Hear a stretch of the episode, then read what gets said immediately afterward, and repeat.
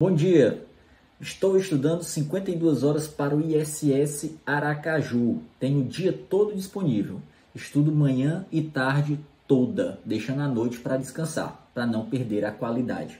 Queria saber se compensa aumentar o tempo e pegar a noite também. Eu tenho medo de me deixar muito cansado.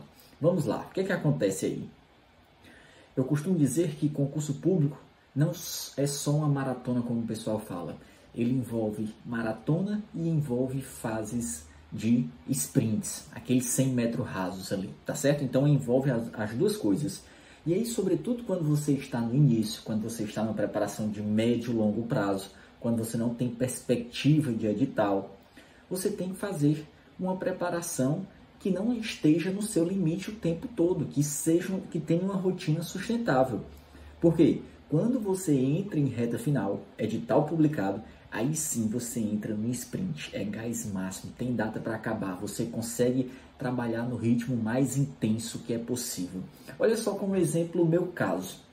Eu trabalhava 8 horas por dia e antes do edital ser publicado, antes da reta final, eu estudava entre 3 horas e meia, 4 horas por dia.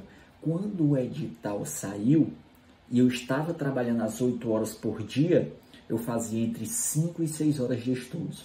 Depois que, que eu entrei de férias, que eu sempre acumulava férias para tirar nesse período, eu conseguia fazer entre 8 e 9 horas de estudo. E como é que eu cheguei a esse tempo? Eu descobri o meu limite. Eu fui fazendo testes. Como foi que eu fiz isso? Na época que eu estava trabalhando e estudando, eu começava a estudar 8 da noite aproximadamente. Eu descansava um tempo antes de começar a estudar e aí eu, comecei, eu estudava normalmente até 11h30, dava as minhas 3 horas e meia, é, até meia-noite. E aí eu comecei a esticar mais, fui até 1, 1 e meia da manhã, fui até 2, que foi quando começou a dar perto de 5 horas líquidas de estudo. No dia que eu passei de 2 horas, que eu fui até 3 da manhã, no outro dia eu já não consegui mais render, porque eu estava muito cansado. Todos os dias eu acordava cansado, mesmo não passando das 2 da manhã mas nesse dia eu fiquei extremamente cansado e prejudicou o meu rendimento no outro dia. Então eu descobri o meu limite. O que é que você precisa fazer então? Você tem que testar o seu limite. Comece a estudar à noite para ver se você no outro dia vai aguentar. Você aguenta dar um gás maior, porque tem data para acabar. Faltam ali 30 dias, 60 dias para a sua prova. Então você consegue fazer um sprint, um sprint dar um gás muito maior. Agora fique ciente de qualquer maneira você vai estar cansado. Se você não estiver cansado, é porque está errado, você não está dando o seu máximo.